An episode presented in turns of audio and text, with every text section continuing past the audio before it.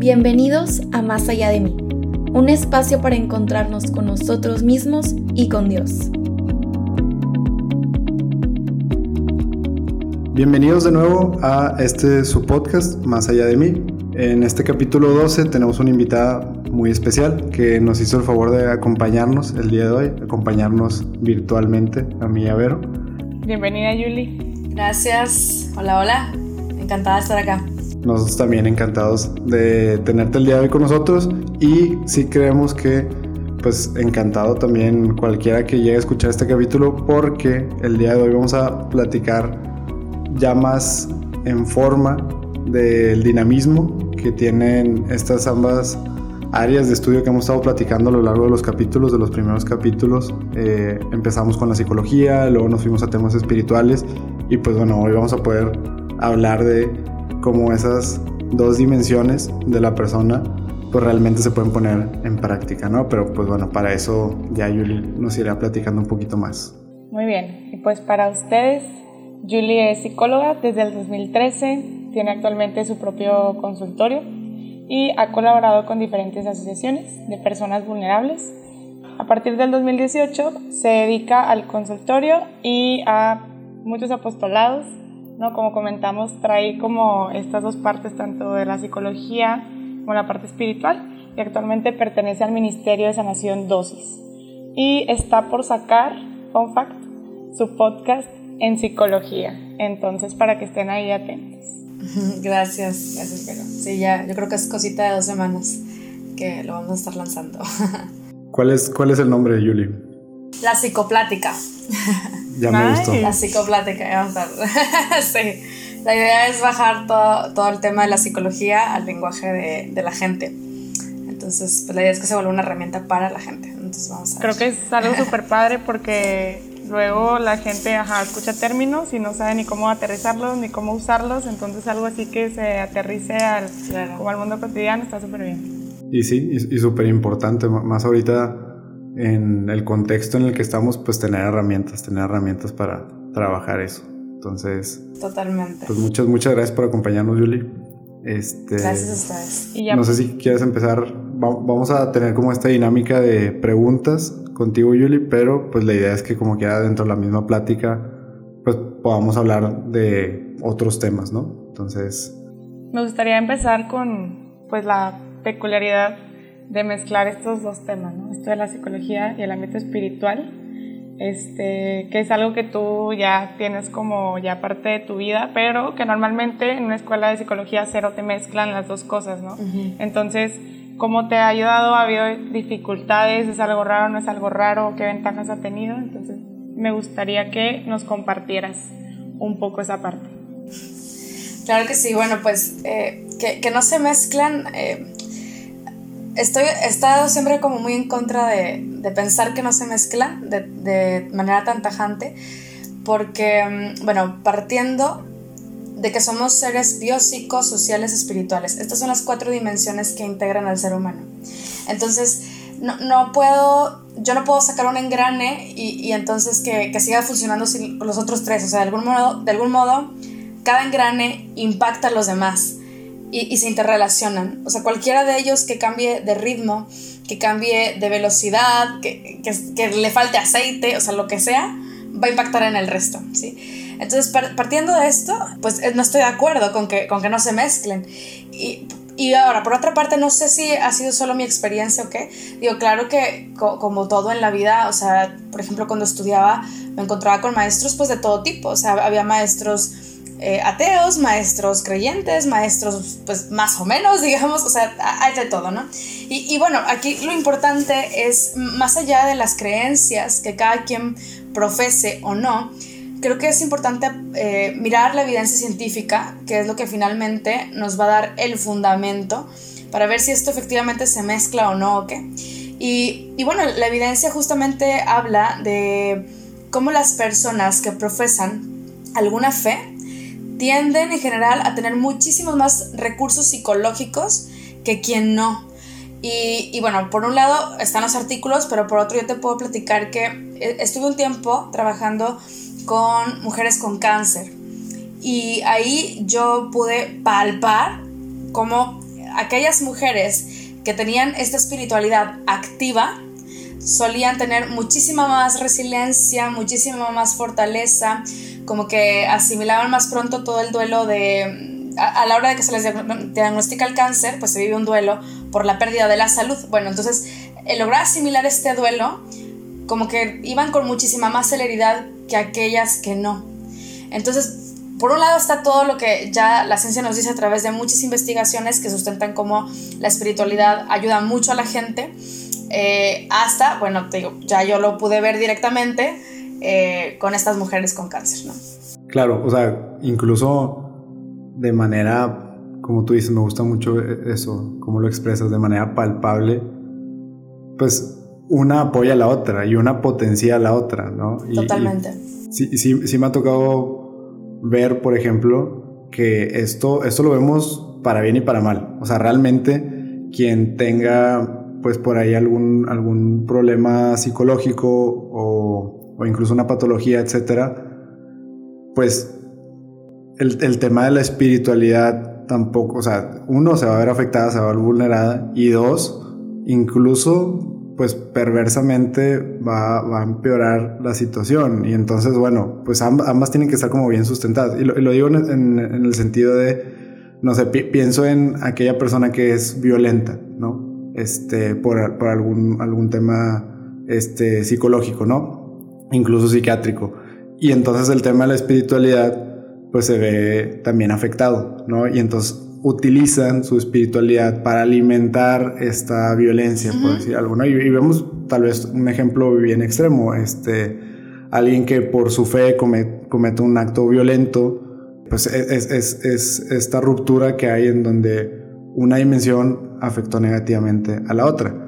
Así es. Pero también está el otro lado de la moneda y gracias a Dios hay, hay muchos más ejemplos de cómo al revés, o sea, alguien se apoya en la espiritualidad para sanar ciertos, ciertas, ciertos aspectos de, de, su ámbito psicológico y al revés también. Nosotros de hecho abogamos mucho por eso o, o, es mucho la intención de este podcast el buscar que mi psique apoye también mi crecimiento espiritual, ¿no? Entonces, pues no puedes despegarlas, ¿no? No, no puedes realmente decir que no afecta una a la otra. Totalmente. Cualquier afectación eh, en cualquier dimensión va a tener impacto en el resto. O sea, simplemente eh, no podríamos estar haciendo este podcast de manera tranquila si ahorita tuviéramos ganas de ir al baño. Sí, porque entonces, o sea, tu cuestión biológica trae una urgencia, entonces no te permite pensar y, y, toda la habilidad cognitiva que ya entraría en el área psicológica que te implica hacer este podcast, pues no, no podrías, o sea, nos empezamos a trabar si, si ya de por sí a lo mejor, bueno, esto estaría mucho peor o ya no fluyen las ideas, porque en mi mente está la urgencia de la primera necesidad. Por un lado, y ahora, por otra parte, Alexander, creo que has mencionado un punto súper importante, por ejemplo, cuando, o sea, ya una distorsión eh, en mi dimensión psicológica me lleva por lo tanto, a una distorsión también espiritual. Algo que, que yo aprendí hace tiempo, y esto lo aprendí eh, curiosamente con un, sacerdote que también es católico y tiene una clínica donde ayuda a personas con adicciones. Y él me acuerdo que nos explicaba, eh, yo, yo todavía estaba estudiando y nos explicaba, es bien importante que el ser humano se conozca su, su fase animal, su fase instintiva, y luego conozca su, área humana y luego se conozca espiritualmente. Porque si se brinca de la instintiva o animal a la espiritual, si se brinca al humano, se fanatiza. Y esto pasa, o sea, creo que el ejemplo que ahorita por aquí nos describías lo, retrata perfecto. O sea, cuando, cuando yo me brinco al humano que soy, a las necesidades de este humano, eh, pasa que, que, voy a irme mm, como a volar en las nubes sin pisar en, en suelo, ¿no? Y, y, fíjate que creo que es algo que muchas veces nos pasa cuando recién nos convertimos. O sea, porque venimos como de, esta fase media instintiva, animal, en, medio del pecado. Y entonces te conviertes y, y, claro que te vislumbra todo este tema de la, de la espiritualidad, de la fe, de las verdades que comienzas a descubrir pero el no hacer contacto con tu mano te puede llevar a un extremo en el que te vuelvas un tanto fanático, juicioso, eh, lejos de, la misericordia que Dios quiere, o, que, sí, o sea, como que te vayas a, un extremo que ya no, es, ya no es sano, ¿no? Entonces, totalmente, totalmente de acuerdo. Sí, que, que es lo que pasa comúnmente cuando la conversión es, es así de abrupta, por así decirlo, y, y, nos brincamos, digamos, esta parte humana, pues en realidad mi espiritualidad lo uso como por evadirme a mí mismo incluso, ¿no? y, es, lo que no podemos hacer. Por un otro rechazo, sí, sí. Exactamente. Sí, sí, sí, es, es, como decir, bueno, por, por escapar de esta parte humana, mi parte humana, pues quiero, quiero llegar directo al espiritual y, y vamos, Dios siendo esta esta fuente inagotable, pues claro que es, bien tentador hacer eso, o sea, porque descubres algo que es infinito y, cómo no, o sea, cómo no aferrarte, bueno, pero como cuidar mucho esa parte de me estoy aferrando a él o estoy escapando de mí, ¿no? Y si es, si es la segunda, en algún momento ya se tiene que consolidar entonces el, el bueno, me estoy escapando de mí y, y me refugio en ti, Señor, pero eventualmente también me quiero refugiar con todo mi ser, no solamente con esto que, que, no me gusta de mí, ¿no? Sí, incluso permíteme conocerme, porque al conocerme, por ejemplo, eh, pues algo que, que, trabajamos mucho cuando una persona vive un querigma, ¿no? Y, y, recién se convierte y demás, pues es que se da cuenta de su pecado. Pero más allá del pecado, eh, hay que mirar la herida, ¿no? Y es algo que vemos mucho en dosis, por ejemplo. O sea, hay que mirar la herida porque justamente en la herida está toda esta parte eh, pues, psicológica de, las vivencias de la persona desde que era niño, o incluso desde que estaba en el vientre materno, y, y que han venido a tener un, impacto. Entonces, ya de esta forma, eh, o sea, como no solamente pedirle perdón a Dios y me equivoqué y, y le fallé, o sea, sino, Señor, o sea, dependiendo del pecado es la herida. Entonces, permíteme conocerme para saber quién soy, sanar y entonces vivir una espiritualidad plena. Y no nada más como porque está mal. Sí, que justo en este podcast la invitación empieza por esa parte, ¿no? Por un proceso sincero y valiente de autoconocimiento para conocer pues dónde está tanto lo positivo como lo que tengo que trabajar considerando que no puedo amar algo que no conozco, ¿no? O sea, considerando que, que, tengo que aprender a amar tanto lo positivo como lo que menos me gusta de mi ser para poder mejorar esa relación conmigo, con los demás y por ende ya con Dios, ¿no? Este, también nos surgía como la duda, ya habíamos tocado temas en capítulos pasados acerca de acompañamiento espiritual, entonces, ¿cómo es el acompañamiento de ustedes en dosis? ¿Cómo lo dan? ¿Cómo se da? Mezcla estos dos rubros o, cómo es? Sí, bueno, la, la, actividad central de dosis, que bueno, ahora con todo el tema de la pandemia y demás, ya tenemos un, un ratito que no se ha podido, es, es, un retiro, un retiro de sanación.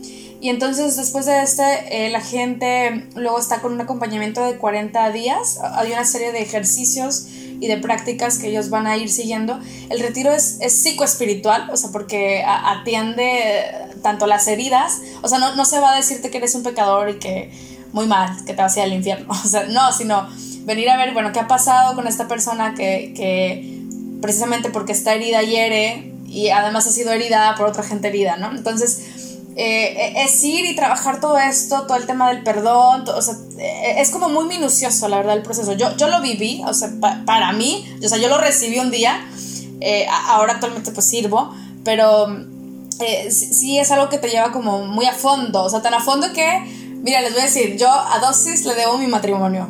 Así se los dejo. O sea, o sea yo, yo me casé finalmente con, con el hombre que estoy, que, que, es Saúl, por ahí le mando un saludo, por por este retiro, o sea, a, mí me, me, marcó tremendamente, en, ese sentido, que luego a lo mejor ya será tema para otro podcast, pero sí, o sea, definitivamente eh, es una serie de ejercicios que trabajan a fondo y luego tú puedes agendar, le llamamos un, un, encuentro personal de sanación y hay dos ministros, o sea, dos miembros del equipo, eh, van a estar contigo en alguna o dos, tres sesiones, según se requiera, hacen alguna oración en especial, es, es una oración eh, pues ya con un método bastante específico, como les digo, muy psicoespiritual, para acompañar a la persona y que pueda trabajar, eh, sí, sí más desde el lado espiritual y desde el encuentro con Dios y desde lo que Dios vaya queriendo revelar a la persona, eh, pues todo su proceso, ¿no? Entonces, pues es más o menos el acompañamiento que se da. Ahora estamos teniendo asambleas cada mes,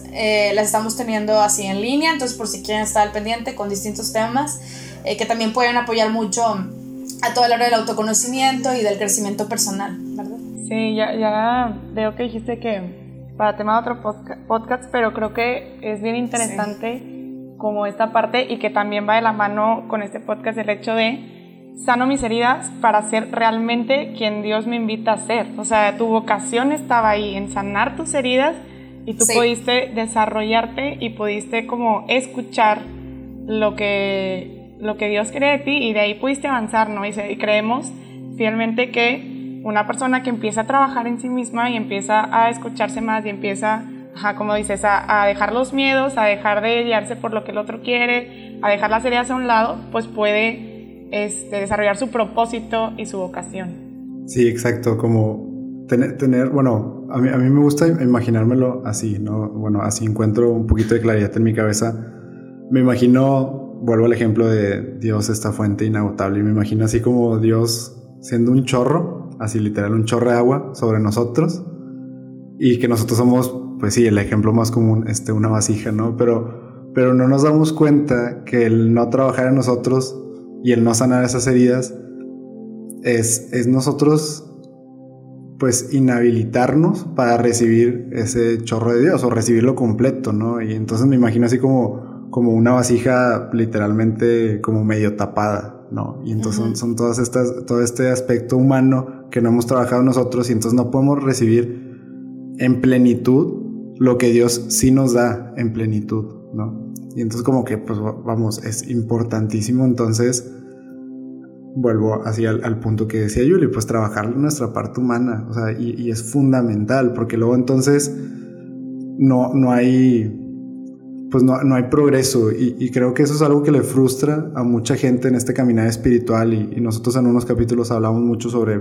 perseguir esta espiritualidad y, trabajar esta vida interior y, este camino personal, espiritual, pero que a veces nos topamos con ciertos, con ciertos obstáculos y no nos damos cuenta que a veces no son obstáculos externos, son, son mismos obstáculos internos que nosotros no hemos querido trabajar y entonces pues es un círculo vicioso porque me frena algo, me desespero, y eso no me deja trabajar en mí, sino más bien, o sea, al contrario, me sigue alejando de mí mismo porque entonces me echo la culpa o le echo la culpa a alguien o le echo la culpa a Dios, que también es, común. Y, y, entonces no me permito avanzar, pero yo mismo soy el que me estoy deteniendo. Y entonces es, es esta, híjole, ansiedad incluso, ¿no? Y creo que varios lo hemos sentido cuando no te explicas por qué, o sea, por qué Dios no te puedo sentir cómo te he sentido, por qué no, por no me puedo acercar más a ti, por qué no puedo creer más o por qué, no cambian las cosas, ¿no? Y pues oye, pues igual ahí, la pregunta está mal, o sea, no, es, no es tanto como porque no cambian las cosas, sino porque no cambias tú, ¿no? claro. Y, yo creo que también hay que estar abiertos, porque de pronto hay como muchos mitos, o sea, sobre todo en, los que, como los ya conversos y que llevan un tiempo en el caminar de, de la vida de fe, hay como muchos mitos en torno a la psicología. Y, pensar que el psicólogo va a ser que me agateo o algo por el estilo, ¿no? Cosa que, o sea, por ética profesional, el, con el psicólogo que vayas debe de respetar tu fe. O sea, en esto eh, él no se puede meter. Eh, salvo que encontrara que es, no sé, una secta que te están manipulando y a cometer actos violentos, pues claro que va a tener que intervenir de cierta manera, pero de ahí en fuera, ¿no? Porque además la evidencia apunta a que es más lo que favorece. Y, con estar abiertos me refiero también a, a darnos cuenta de que la ciencia es don de Dios. O sea, esto no puede estar en contra de Dios o de la espiritualidad, porque la ciencia es don de Dios. O sea, la ciencia es un medio que no, Dios, nos ha regalado para que nosotros podamos estar mejor. Es como decir, eh, pues estoy enfermo y sabes que Dios me va a curar aquí con pura oración, no voy a ir con el doctor. No, quiero las medicinas, no quiero que me opere, no quiero el tratamiento médico absurdo. Dios ha dado los médicos, o sea, los médicos son, son un regalo también de Él. Entonces, lo mismo con toda esta parte de la salud mental. O sea, hay medios que Dios nos está dando y, cambiar el chip, o sea, se contraponen para nada. O sea, se, complementan de una manera bellísima y una te puede llevar a vivir en plenitud la otra. Y a ser seres más completos, más íntegros. Definitivo. Por, ahí alguna vez eh, un teólogo platicaba de un ejemplo de, la brillantez del ser humano, ¿no? Y, hablaba de lo asombroso que es el ser humano porque incluso supo, y ponía un ejemplo muy particular, supo cómo jugar con, las reacciones químicas de, los gases, por ejemplo, del gas metano, etcétera, para generar combustión y, y generar fuego, calor. Y entonces hablaba como de este ejemplo de la estufa, ¿no? Pero decía, pero si yo te pregunto, ¿por qué eh, funciona la estufa? O sea, ¿por qué existe la estufa y, por qué la estufa está calentando esta taza de aluminio con agua? ¿Tú me podrías explicar dentro de, la ciencia, por ejemplo, pues eso, o sea, qué, fenómenos químicos y, físicos se producen para que suceda? Y yo te diría, pues es que ese no es realmente el sentido. O sea, el, por qué es porque me quiero hacer un té, ¿no? O sea, el, humano logra eso porque encuentra un sentido. Y entonces, ¿cómo, ¿cómo llega ahí? Bueno, pues ahí es donde entra la ciencia y los medios que, y las herramientas que Dios nos da, ¿no? Y entonces, el, el mayor sentido que es Dios, pues no vamos a alcanzarlo si no nos atrevemos también a usar las herramientas que Él nos dio, ¿no? O sea, usar aquello que Él ya nos dio y sí, o sea, y, lo que dejó dentro de nosotros. Entonces, pues sí, eh, incluso también platicamos en, un capítulo de cómo la fe es suprarracional, que no significa que es en el lugar de la, de la razón. O sea, no es una o la otra, sino pues la fe va por encima de la razón, pero pues entonces la razón es un medio. O sea, que, que la fe no se puede apoyar en otra cosa si no es en la razón, ¿no? Sí, y súper importante como entonces dejar de ver al psicólogo como esta persona que me va a decir qué hacer y más bien ver al psicólogo como alguien, como una herramienta de Dios que me va a ayudar a encontrar en mí mismo las herramientas que yo tengo y a desarrollarlas, ¿no? O sea, porque luego tal vez está esta idea de, como tú dices, o sea, que no, que no tiene nada que ver y que va a dañar como que mi fe mi relación con Dios y si tengo a Dios para que quiero un psicólogo y así no está mucho ese pensamiento porque creen que el psicólogo es alguien que te va a decir qué hacer, ¿no? O sea, que te va a obligar a tomar ciertas decisiones y a cambiar de pensamiento y casi casi que te va a introyectar lo que el, psicólogo está pensando, o sea, de sí mismo así. Entonces, no, o sea, realmente es alguien que te ayuda a desarrollar, pues, a ti, o sea, a ti como persona, a ti para cada uno. Y pues se nos hace muy interesante esta parte, ¿no? Oye, Yuri, también ¿En qué otros apostolados te ha tocado ver los dos temas juntos? Uy, pues, mira. O sea, es que bueno, la, psicología luego se vuelve como una carrera de vida. O sea, yo creo que son pocas las carreras que, que la vida misma te aporta unos aprendizajes tremendos. O sea, yo, imagínate yo siendo psicóloga súper desintegrada y herida en el 2016. y entonces, o sea, que, que, me enteré de este retiro de dosis y fui así como, bueno, ya algo que que me pudiera ayudar porque traía todo un tema en mi proceso personal. Eh, en ese tiempo, este, mi esposo y yo no éramos novios, este, llevábamos ya casi dos años sin, sin ser novios después de una relación muy larga. Y, y entonces, o sea, imagínate que, eh, o sea, pues sí, o sea, como, yo siendo psicóloga necesito de tal, y, y entonces fue vencer mucho em, mi ego, vencer mucho mi ego y darme cuenta de mi vulnerabilidad y aceptarla y reconocerla y, y después de ahí crecer. Entonces, te insisto, o sea, bueno, que más apostolados, pues es que la vida misma lo es. Pero bueno, claro, o sea, he estado, por ejemplo, con, con las mujeres con cáncer que ya les mencionaba. Estuve también varios años trabajando en una casa hogar en el departamento de adopciones.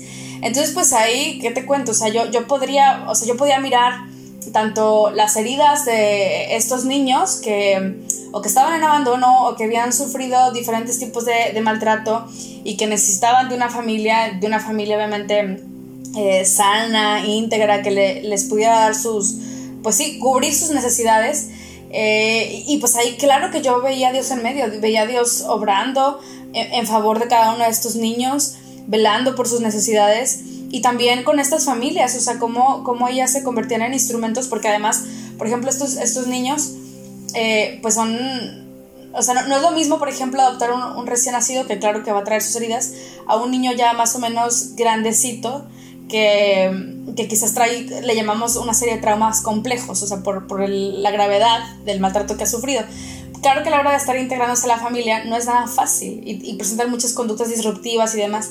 Y ver el amor de muchos padres de manera incondicional, que aunque el niño fuera como fuera, estar, porque esto no es fácil y no todos, no todos lo toleran, esto es importante, pero ver a muchos valientes y de pronto muchos de ellos también ver cómo eh, otra característica era, que tenían muy activa esta parte espiritual. Entonces, cada decisión la sometían a la voluntad de Dios y cuando veían que ya no podían más, pues le pedían a Dios la fuerza. Y Y, ciertamente que, bueno, pues nosotros somos creyentes y sabemos que más allá de que les sirva por la evidencia psicológica, sabemos que Dios da la fuerza. Eh, entonces, tan solo con estos, en estos trabajos que he tenido, te puedo decir que lo he visto, pero pues lo veo con cada persona que está ahí conmigo. O sea, yo, yo sé que yo como creyente confío en que cada persona que llega conmigo es porque Dios así lo ha querido y porque Dios así lo ha permitido y por algo es. Entonces, cada uno de ellos, creyentes o no, porque también veo mucha gente que no es creyente, pues están encomendados en mi oración. Y, y si nunca nadie había orado por esa persona, pues bueno, mínimo este, que reciba por ahí alguna oración de mi parte en su caminar, ¿no? Pero, o sea, ¿cómo lo he visto en mi vida diaria? Pues ¿qué te puedo decir? en cada trabajo que he estado, en cada apostolado, ahí, ahí está presente, las dos. Claro. O sea, y, y, qué increíble también pensar en esto, ¿no? O sea, la invitación número uno a, pues claro, acércate a un proceso terapéutico y, y siempre, lo hemos dicho aquí en, en, este podcast, acércate a la terapia, acércate con un psicólogo y acércate con un director espiritual, trabaja como estas dos partes, pero también verlo ya como un apostolado en lo ordinario. Me gustó mucho esto que decías de, pues yo lo veo todos los días, o sea, en, mi vida misma lo veo, pues así tendríamos que verlo todos, ¿no? O sea, el, ver cómo Dios tiene cabida dentro de mi profesión y tiene cabida dentro de mi quehacer, dentro de mis relaciones, dentro de mis amistades, eh, lo que yo le puedo aportar, por ejemplo, en tu caso siendo psicóloga, pues lo que le pueda, lo que pueda aportar mi fe es demasiado, lo que yo puedo aportar lo que mi fe le puede aportar, perdón, a, mi trabajo, ahora sí en lo particular, yo que soy maestro, pues es también demasiado, ¿no? Entonces, ¿cómo, cómo el tener esa apertura tendría que ser como también algo muy importante, no solamente como tú acércate a, la psicología y acércate a la espiritualidad, no, no, no, también luego ir más allá y, y, y eso como yo lo aporto ahora a mi vida y cómo yo lo llevo a los demás, ¿no? Y pues bueno, a mí se me hace increíble eso.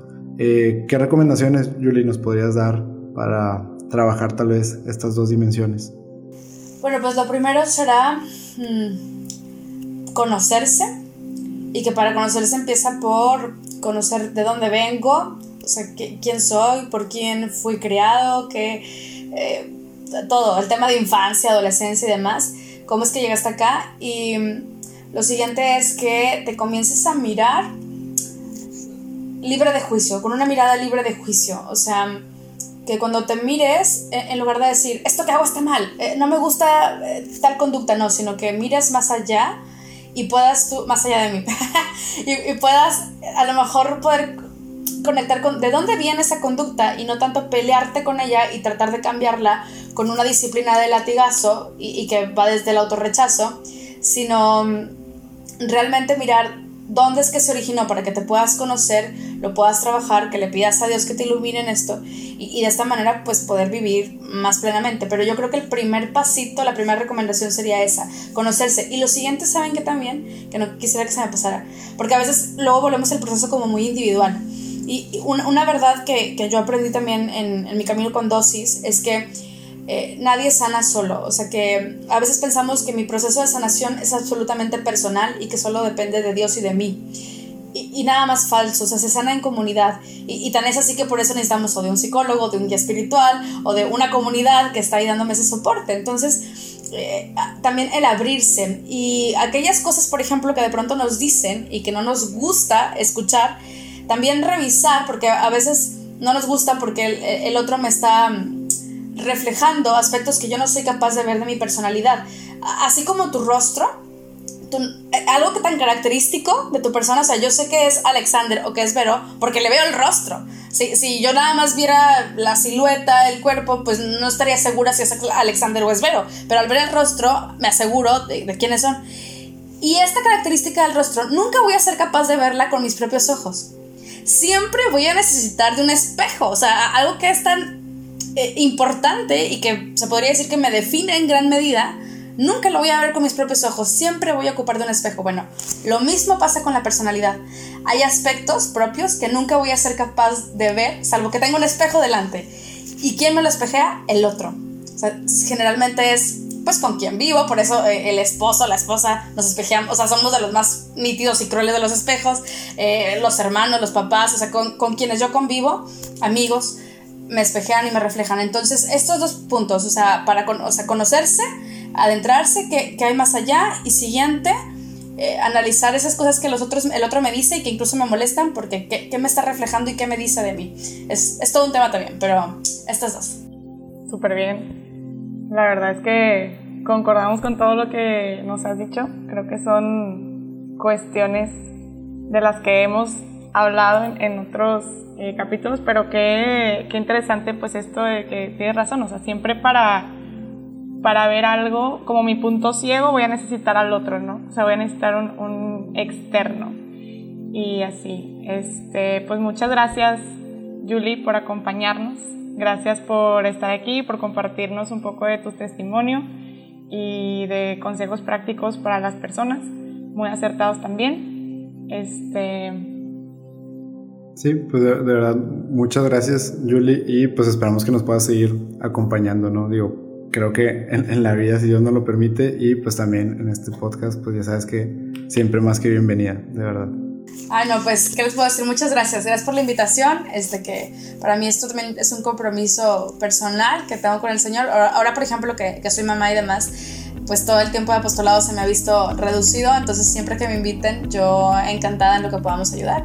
Y, pues nada, la ciencia es donde Dios, más allá de mí.